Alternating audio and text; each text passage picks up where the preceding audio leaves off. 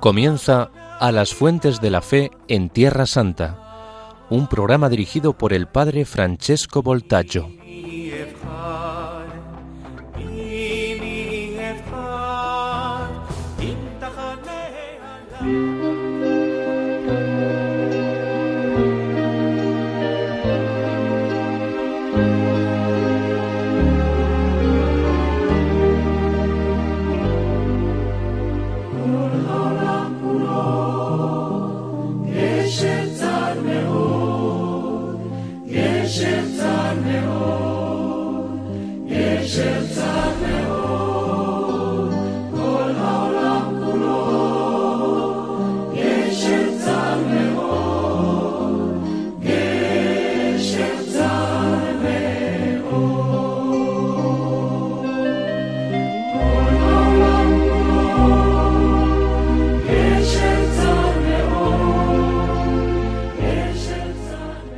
Queridos amigos de Radio María, abrimos este episodio con un célebre canto religioso judío, una canción hasídica de los Hasidim, de los píos judíos, cuya letra es del famoso rabino Nachman de Preslov y dice, como hemos escuchado en hebreo, Kol haolam kulo gesher tzar meod, el mundo entero es un puente muy estrecho, pero el principio fundamental es Nunca tengas miedo.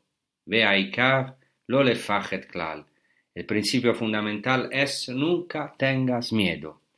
Lo he elegido porque hoy justamente vamos a hablar de este puente estrecho o como dice Jesucristo, de esta puerta estrecha, o sea, de la espada que atravesó el alma de María, el costado de Jesucristo y después o junto con el costado de Jesucristo, el alma de María. Entonces, antes de todo, vamos a proclamar el Evangelio, que voy después a comentar, vamos a eh, profundizar en las fuentes vivas de este Evangelio, que es el Evangelio según San Lucas, capítulo 2, desde el versículo 33. Dice así, así Estamos en la profecía de Simeón con Jesús, San José y la Virgen María en el templo. Entonces dice así el Evangelio, su padre y su madre estaban admirados de lo que se decía de él. Simeón les bendijo y dijo a María, su madre, Este está puesto para caída y elevación de muchos en Israel, y como signo de contradicción, y a ti misma una espada te, atravesará el alma, a fin de que queden al descubierto las intenciones de muchos corazones. Entonces Simeón bendice a la Sagrada Familia de Nazaret. Para algunos puede haber aquí una alusión a la bendición sacerdotal de los, del libro de los números, al capítulo 6, similar a la bendición del anciano sacerdote Elí a Ana y a su primogénito Samuel. Ahora esta bendición contiene una profecía importantísima dirigida a María. Se trata de la célebre profecía de la espada, una espada que tiene un rico simbolismo en la tradición bíblica y rabínica y para entender más para entrar en profundidad de esta espada profetizada la Virgen María, vamos ahora justamente a eh, decir algunas cosas de la, claro, del trasfondo antiguo testamentario, pero sobre todo en la tradición judía. Antes de todo, la espada es un símbolo de la oración en la tradición judía y en particular de una oración fundamental en el judaísmo que es el Shema Israel, que dice Shema Israel, Adonai Elohenu, Adonai Echad, Ve'ahavta, et Adonai Elohecha, Bechol Levavcha, Bechol Nafshecha, Bechol Meodeja, Escucha Israel, Shema Israel, escucha Israel, el Señor es nuestro Dios, el Señor es uno, es el único. Tú amarás al Señor, tu Dios, con todo tu corazón, con toda tu alma y con todas tus fuerzas. Cada judío, tres veces al día, eh, tiene que eh, rezar el Shema Israel y así recuerda el mandato de amar a Dios con toda su alma, como se dice en hebreo, Bechol Nafshecha, con todo tu nefesh. Nefesh quiere decir en hebreo alma y también vida. Deuteronomio 6, 5. Y aquí en el Evangelio de Lucas que hemos proclamado, se utiliza la palabra griega psiche, que al igual que la palabra hebrea nefesh puede significar tanto alma como vida. En griego también puede significar mente. Y un antiguo midrash, una antigua interpretación judía, muestra cómo la espada se asocia con la oración. Es una tradición, un midrash, que comenta las palabras de Jacob a su hijo José en el capítulo 48 del libro de la Génesis. Dice así este midrash, como el gusano no golpea el cedro sino con la boca, Así Israel no tiene más que la oración, y se dice, Te doy más que a tus hermanos, a los que he conquistado de la mano de los amorreos con mi espada y mi arco.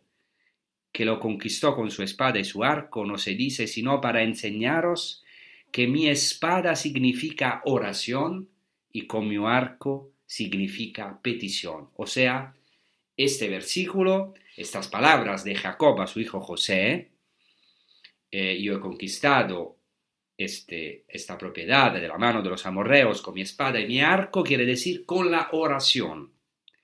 Y así se afirma en el Talmud de Babilonia, y cito, el mismo versículo se comenta, y cito, a los que he conquistado de manos de los amorreos con mi espada y mi arco, ¿acaso fue con su espada y su arco que lo tomó? ¿No está escrito en mi arco no confié, ni, y mi espada no me salvó, Salmo 44, en realidad quiere decir esto, con mi espada es la oración y con mi arco es la petición. En cuanto a la asociación entre la espada y la recitación o el rezo del Shema Israel, el Talmud recoge un dicho de un rabí que se llama Rabí Itzhak, que puede remontarse al menos al año 150 de nuestra era. Y cito, dijo el rabino Itzhak, quien reza el Shema en su cama es como si tuviera una espada de dos filos en la mano, como se dijo, las alabanzas de Dios en su boca y la espada de dos filos en sus manos. Entonces la interpretación se basa en el versículo del Salmo citado que relaciona claramente, claramente la alabanza a Dios con la espada. El Talmud de Babilonia informa también de una lucha de Rabbi Aja con los espíritus malignos. Y la única arma eficaz que utilizaba el maestro, este rabino, era la oración. La oración cada postración que hacía tenía el poder de cortar la cabeza de un demonio. Fijaos la importancia de la oración también en la tradición judía. Y en el Midrash de los Salmos se afirma que la boca de los israelitas es su espada cuando reza. Eso es muy interesante porque es el trasfondo también de la carta a los Efesios, porque San Pablo, en el capítulo sexto de la carta a los Efesios, declara que la lucha del cristiano es contra los espíritus malignos y exhorta a la comunidad, a nosotros, a tomar las armas espirituales, las armas de la luz. Nos invita a empuñar la espada del Espíritu, que es la palabra de Dios uno podría pensar que este es el final de la frase, de hecho, continúa el periodo y el apóstol añade con toda oración y súplica, orando en todo tiempo en el Espíritu y velando en él con toda perseverancia y súplica por todos los santos. Entonces, San Pablo asocia la espada con la palabra de Dios y también con la oración incesante, que es fundamental para nosotros los cristianos en nuestras batallas espirituales. Ahora el Targum, que es la traducción en arameo del Antiguo Testamento hebreo, con varias inserciones estupendas, muchas veces inserciones midrásicas o de interpretación del texto bíblico, el Targum interpreta la espada y el arco como los méritos y las buenas obras del patriarca Jacob. La interpretación se encuentra también en el Midrash Bereshit Rabba, el gran Midrash al libro de la Génesis. Así dice Rabbi Yehuda, cito, te he dado una porción, quiere decir la primogenitura y el manto de Adán que le quité al amorreo Esaú, ¿Acaso Esaú era amorreo? No, pero actuó como un amorreo, con mi espada y mi arco quiere decir con preceptos y buenas obras. Incluso en el Nuevo Testamento las armas se asocian a la justicia.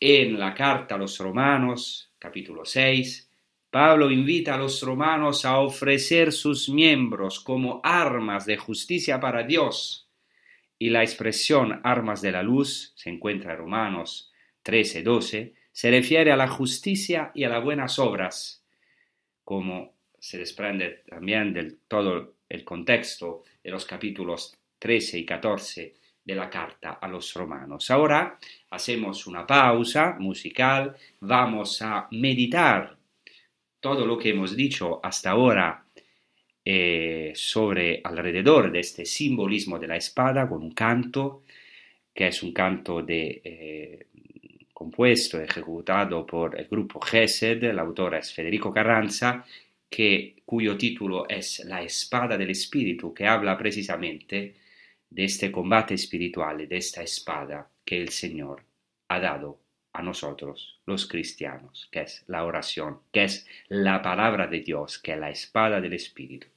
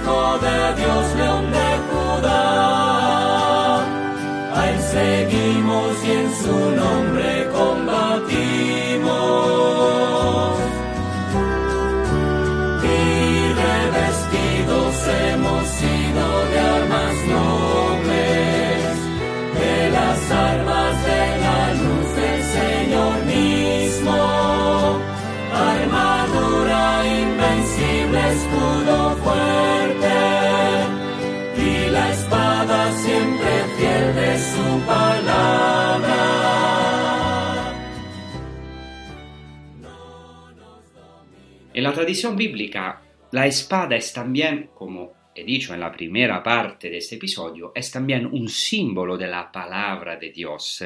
Y esto ya lo dice un judío antes de Cristo, que es el gran exegeta Filón de Alejandría, que asocia la espada con el logos, porque él escribe en griego, es un judío helenista. El logos quiere decir la palabra, la palabra divina.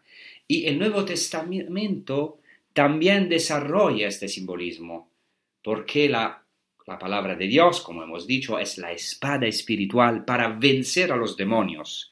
A través de la palabra de Dios podemos vencer a los demonios. Es una, una, espada más penetrante que cualquier espada de dos filos, como dice la carta a los hebreos.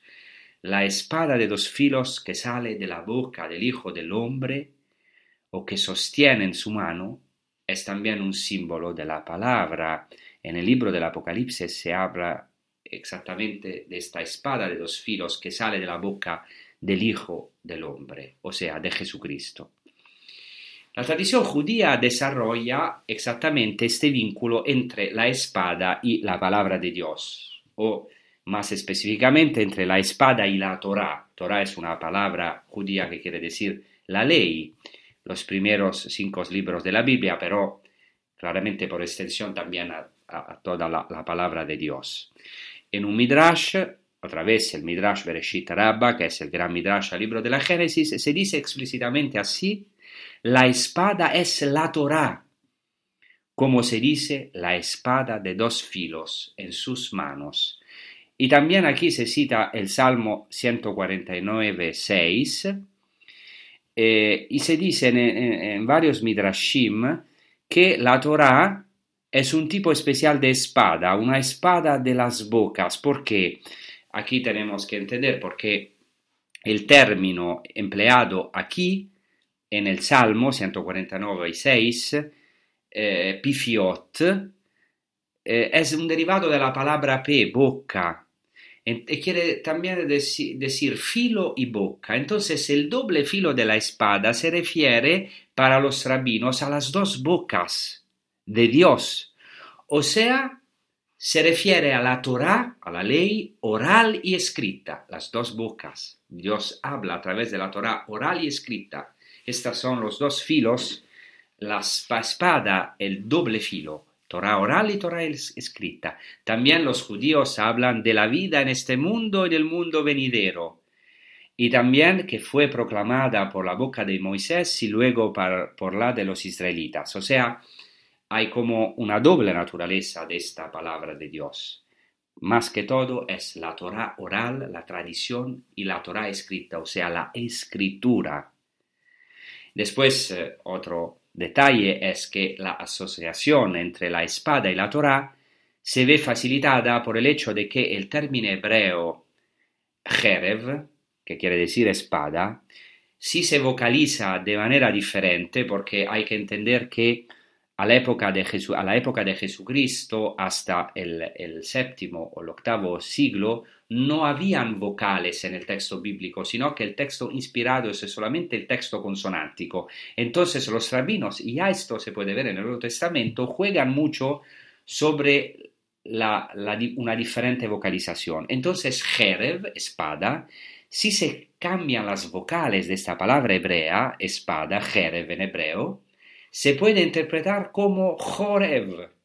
Y Jorev es el monte Orev, que es el Sinaí, la montaña donde Dios entregó la Torah, las palabras de, de, vida, las diez palabras de vida y toda la Torah. Bueno, al tratar el simbolismo de la espada, tenemos aquí que mencionar en la tradición judía también el bastón de Moisés, que en la tradición judía es como una espada, es un bastón en el que estaba grabado, esto es importantísimo, el inefable nombre divino, que hoy se pronuncia Adonai, porque no se puede pronunciar, no se pronuncia Yahvé como hacemos, eh, claro, nosotros eh, la vulgata lo, también en la versión latina, ¿no? Nosotros decimos Yahvé, pero son las cuatro letras del sagrado nombre de Dios que hasta ahora los judíos no pueden mencionar. Entonces, en la tradición judía hay muchos textos, ahora aquí no, claramente no me voy a alargar en muchos detalles, pero la espada de Moisés es su bastón. Y con esta espada, con este bastón, Moisés hace proezas y milagros, signos, prodigios, con el poder de Dios. Claramente esta asociación no carece de importancia para nosotros los cristianos, porque, como se sabe, los padres de la Iglesia vieron en este bastón de Moisés un símbolo de la cruz de Cristo, que es la verdadera espada, nuestra espada que siempre tenemos con nosotros, la cruz de Cristo en nuestros corazones. Cada cristiano tiene que llevar siempre una cruz con él. Entonces, a la luz de este rico trasfondo, ahora podemos comprender mejor el significado de la espada profetizada por Simeón y que atravesará el alma de María. Es la palabra de la cruz, el misterio mismo de Jesucristo que la Virgen María está llamada a asumir.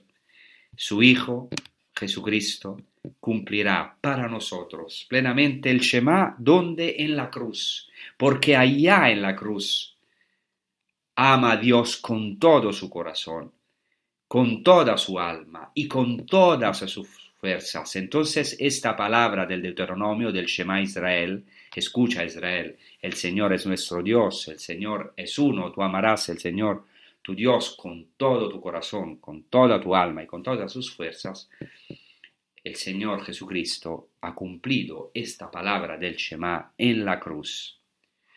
Pero también la Virgen María en su vida y especialmente bajo la cruz de su Hijo, se asociará con toda su alma a esta realización del amor, hasta el punto de ser traspasada con su Hijo amado por esta cruz, no en la carne, como su Hijo, sino en el alma, en una profundísima circuncisión espiritual. Hemos hablado en un episodio de esta circuncisión. Entonces la Virgen María ha sido, ha vivido esta circuncisión del alma, del corazón, del espíritu, que estaba profetizada en los profetas, una nueva circuncisión, a la cual todos nosotros, los cristianos, estamos llamados.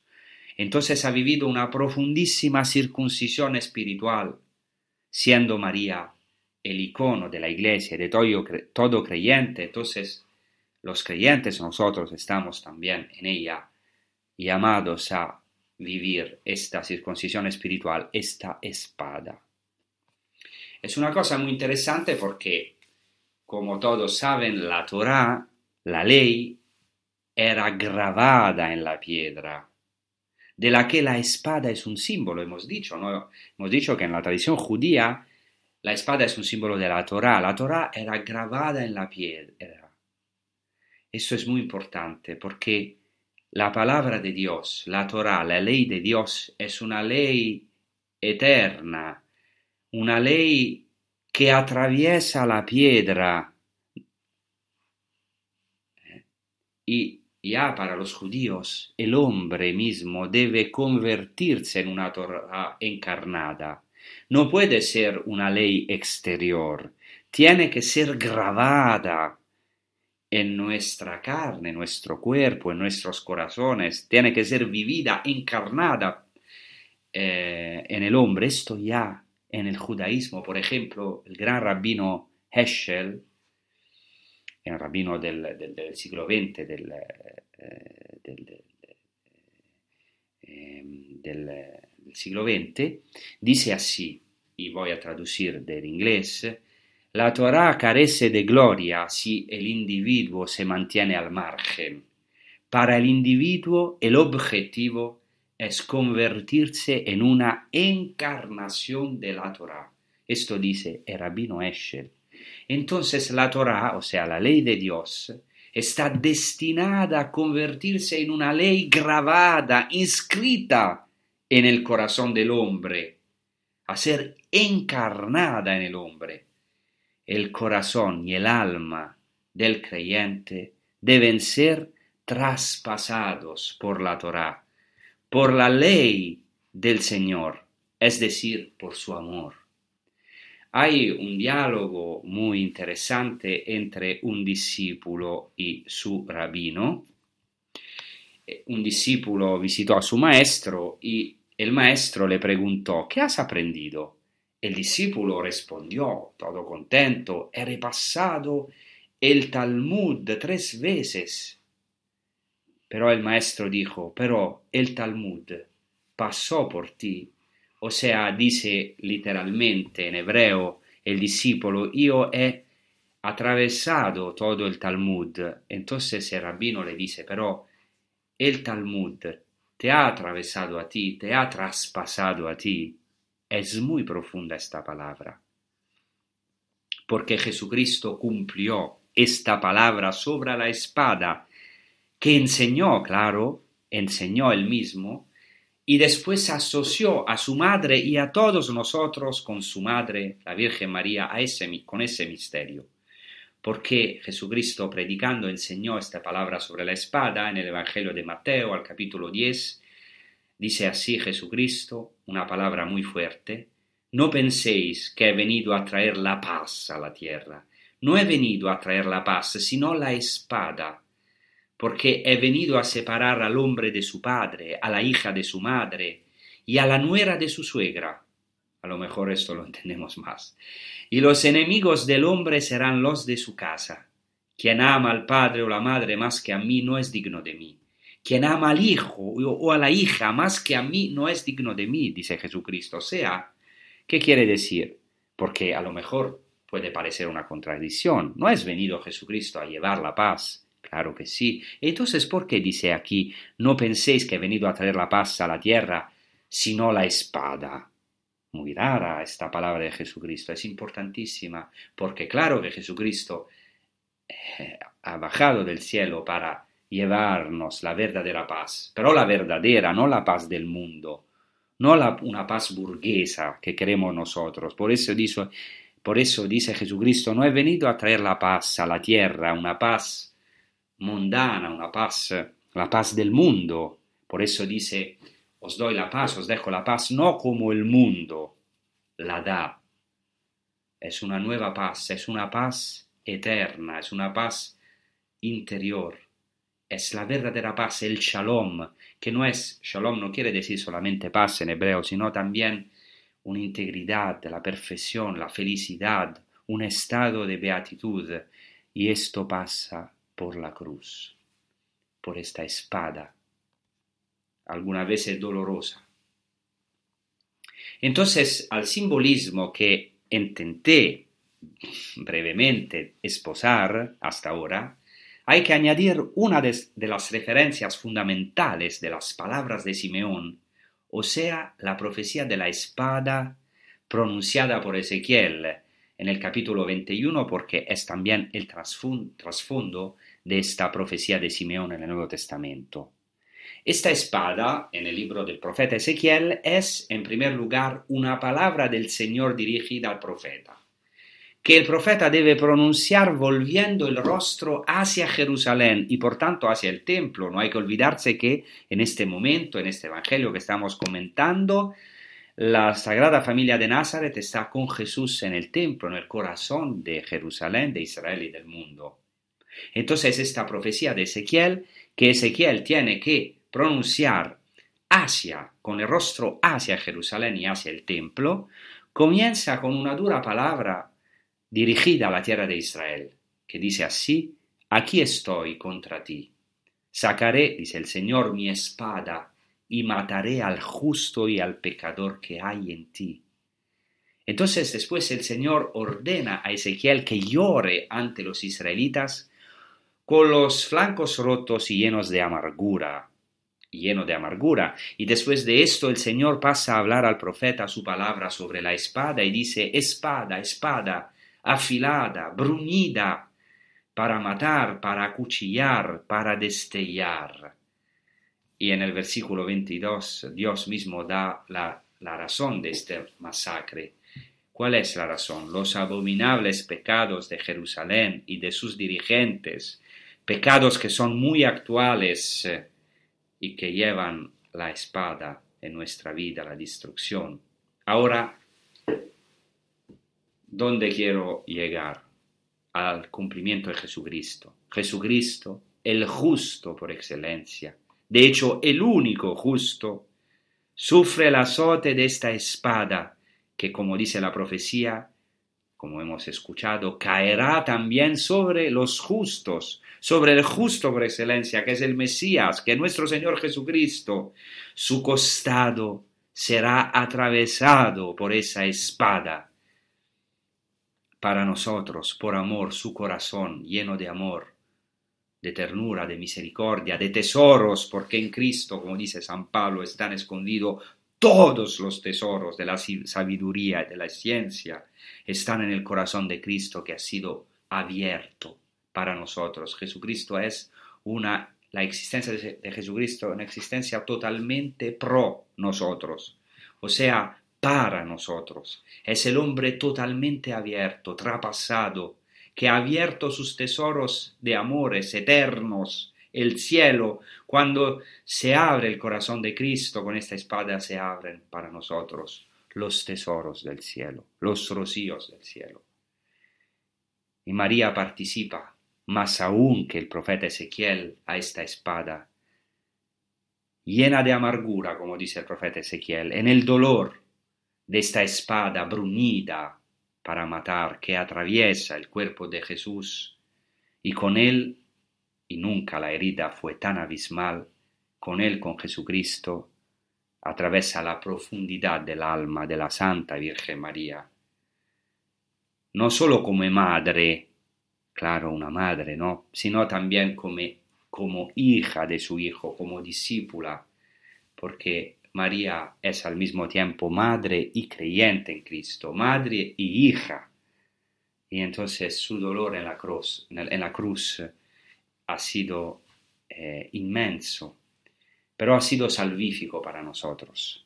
Por eso tenemos en la cruz el corazón de Cristo, el corazón de su madre, abiertos, traspasados. Ellos encarnan la Torá, han sido circuncidados en el alma para que para nosotros podemos ser heridos de amor, como dice la esposa del cantar de los cantares.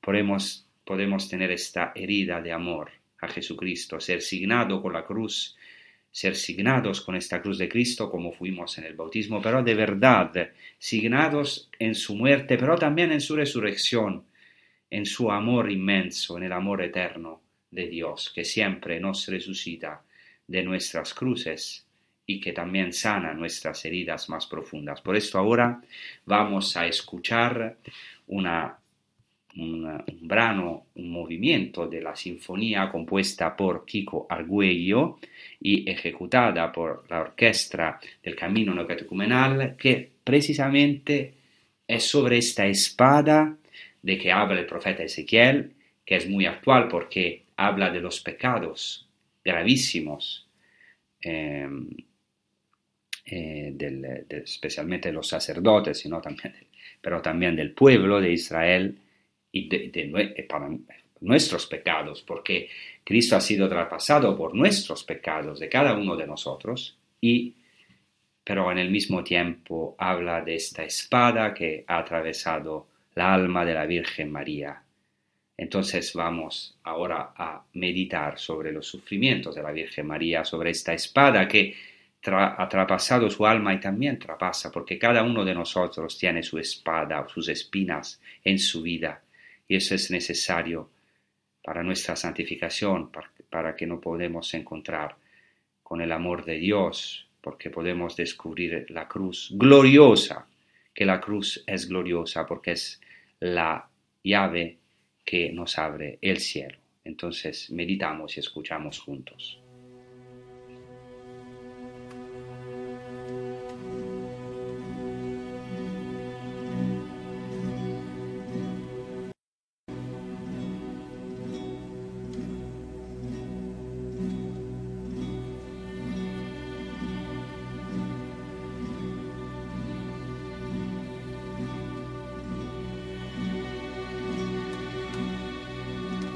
espada.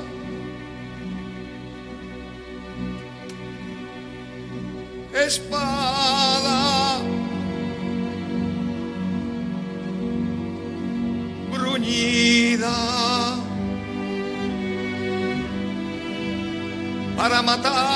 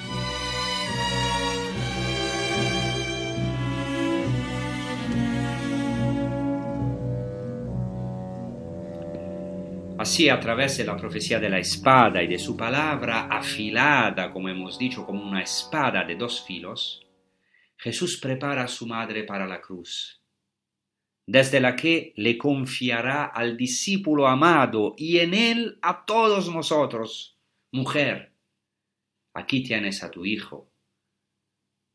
Nosotros hemos sido entregados bajo esta cruz, precisamente cuando la espada traspasa el alma de la Virgen, entonces nosotros hemos encontrado un sitio en el corazón de María. Mujer, he aquí tu hijo. Entonces la madre está llamada a experimentar el abandono del hijo del mismo modo que el hijo debe experimentar en cierto modo el, abandono del Padre. No hay que radicalizar este aspecto del abandono porque la muerte de Jesucristo es una muerte gloriosa. O sea, es verdad que dice Eloí lema sabachthani, Dios mío, Dios mío, ¿por qué me has abandonado? Pero en el mismo tiempo tiene una confianza total en su Padre. Pero, ¿cómo la madre o cómo el hijo experimenta en un, de cierta, cierta manera este abandono del Padre, la madre experimenta el abandono del hijo, claro que no son de verdad abandonos, pero experimenta este sufrimiento. Por eso ahora quiero leer un texto de un gran autor exegeta medieval, que es cristiano, que es Ruperto de Deutz, que habla de la maternidad espiritual de la Virgen María hacia nosotros los cristianos. Cito, Juan dice, la madre estaba junto a la cruz de su hijo, y ciertamente sufrió, sufrió como si tuviera dolores de parto. A causa de la cruz de su hijo se vio muy afligida, como se lo había predicho Simeón, y una espada atravesará también tu alma. En la hora de su pasión, el Señor comparó a sus apóstoles con una mujer que da a luz. Esta mujer, María, al nacer su hijo, no recibió el castigo de dar a luz con dolor como otras madres. Ahora, sin embargo, sufre, se desgarra, se entristece, porque ha llegado su hora, esa hora para la que concibió por el Espíritu Santo, para la que quedó embarazada. Y se cumplieron los días del parto, y Dios se hizo hombre por completo en su vientre. Cuando haya pasado esta hora y esta espada haya atravesado su alma por completo, entonces ya no se acordará de su dolor para alegrarse de que un hombre haya venido al mundo, pues se será declarado como el hombre nuevo, que renueva todo el género humano y obtiene el dominio eterno sobre todo el mundo, que es Jesucristo. Entonces ahora vamos a escuchar la segunda parte de este movimiento de la sinfonía compuesta por Kiko Argüello, que es la Sinfonía de la Espada, justamente cuando se canta eh, a María, Madre de Dios y Madre nuestra, porque la Madre de Dios que ha experimentado esta, esta espada, justamente en el momento de esta espada que es la cruz, ecco, ha devenido también Madre nuestra, porque hemos sido entregados yo y tú somos el discípulo amado y tenemos ahora una madre eh, bajo la cruz. Entonces en nuestras cruces, en nuestra espada, no estamos solos, sino que la Madre de Dios está con nosotros y Jesucristo mismo está con nosotros para abrirnos los cielos porque la cruz es verdad que es una espada y lo experimentamos, y lo vemos en nuestros sufrimientos concretos, pero es también la escala de Jacob que lleva al cielo. Gracias.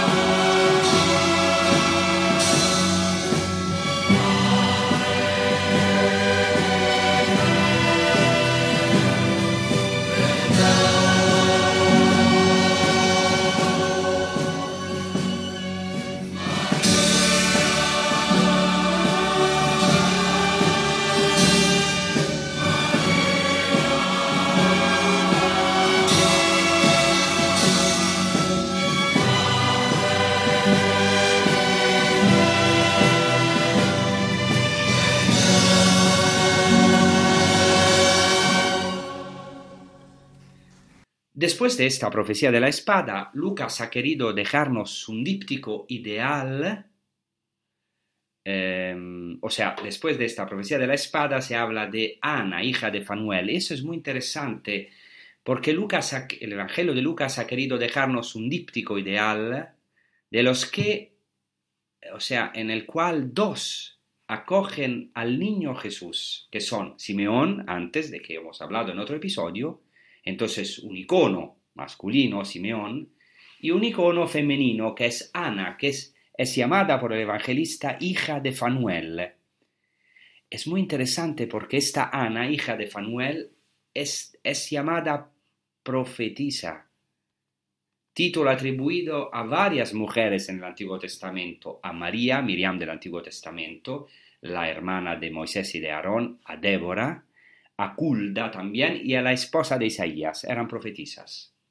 Ahora el evangelista Lucas señala que es una viuda anciana de la tribu de Aser, por lo tanto una Galilea, porque originariamente la tribu de Aser es una tribu de la Galilea, y un judío sabe bien, a nosotros a lo, a lo mejor nos puede escapar fácilmente, un judío sabe bien que el nombre de esta tribu, la tribu de Aser, en hebreo Asher, está vinculado en hebreo a la felicidad y a la beatitud, Osher. Y este nombre recuerda sobre todo a uno de los doce antepasados del pueblo de Israel, en cuyo nacimiento Lea, imponiéndole el nombre de Aser, exclamó literalmente, por mi felicidad, en hebreo Beoshri, seguramente las mujeres me llamarán dichosa, Isheruni, beata, dichosa. Esta bendición se cumple ahora plenamente porque una hija de la tribu de Aser se encuentra ante el Hijo de Israel por excelencia, Jesús, y ante la bendita, la dichosa, la bendita entre todas las mujeres, que es María. Eh, también eh, María pronunciará esta frase similar a la que hemos escuchado de, su- madre Lea, desde ahora todas las generaciones me llamarán beata, bendita. No es casualidad pues que el evangelista mencione el nombre de la tribu de la que procedía la anciana Ana, y ni que mencione a su padre, es la hija de Fanuel, y Fanuel en hebreo Penuel quiere decir rostro de Dios, es un nombre importantísimo porque es el nombre mismo que Jacob dio al lugar, a, a aquel lugar tan especial al- a la orilla del río Jabok, Yabok, donde él tuvo una terrible lucha con el ángel y después se dice que vio a Dios cara a cara, panim el panim, dice el mismo Jacob. Ja- Jacob. Entonces en el río Jabok, Jacob vio Dios cara a cara, panim el panim, al punto que llama este lugar Penuel, rostro de Dios, que es el nombre del padre de la Aná del Nuevo Testamento. ¿Qué quiere decir esto? Quiere decir que Ana, junto con Simeón, tiene esta gracia increíble, maravillosa. Es la única que tiene la gracia y Ana, Haná, quiere decir gracia en hebreo, tiene la gracia en medio de toda la multitud presente en el templo de reconocer al Mesías recién nacido. Ahora ve el rostro de Dios.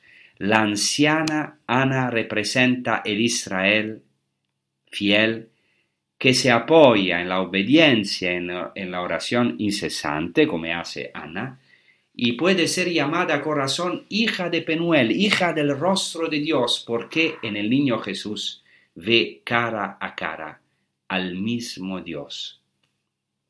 Entonces, nosotros también estamos llamados a este, a ver en Jesucristo, también en su debilidad, porque han visto a un niño, también en nuestras debilidades, a ver Jesucristo, a ver el rostro de Dios. En Jesucristo hemos visto el rostro de Dios, que es la misericordia. Y esta es una gracia, es una gracia eh, que no merezcamos si el Señor eh, nos ha donado puede ser que hay algunos oyentes que no tienen esta gracia, todavía no ven este rostro de luz, pero el Señor quiere de verdad abrir nuestros ojos porque podemos ver el rostro de Dios que está deseando vernos, querernos, encontrarnos en su Hijo Jesucristo. En Él podemos ver este rostro, ser como Ana, la hija del rostro de Dios, o sea, ver el rostro de Dios que es misericordia para nosotros, justificación, misericordia para todos para nosotros los pecadores. Entonces, eh, os doy la gracia, em, os deseo una buena persecución con los programas de Radio María. Eh, os pido también siempre oraciones para Tierra Santa, que recen para la paz de Jerusalén y nosotros también desde los lugares santos rezamos por todos vosotros. Gracias. Hoy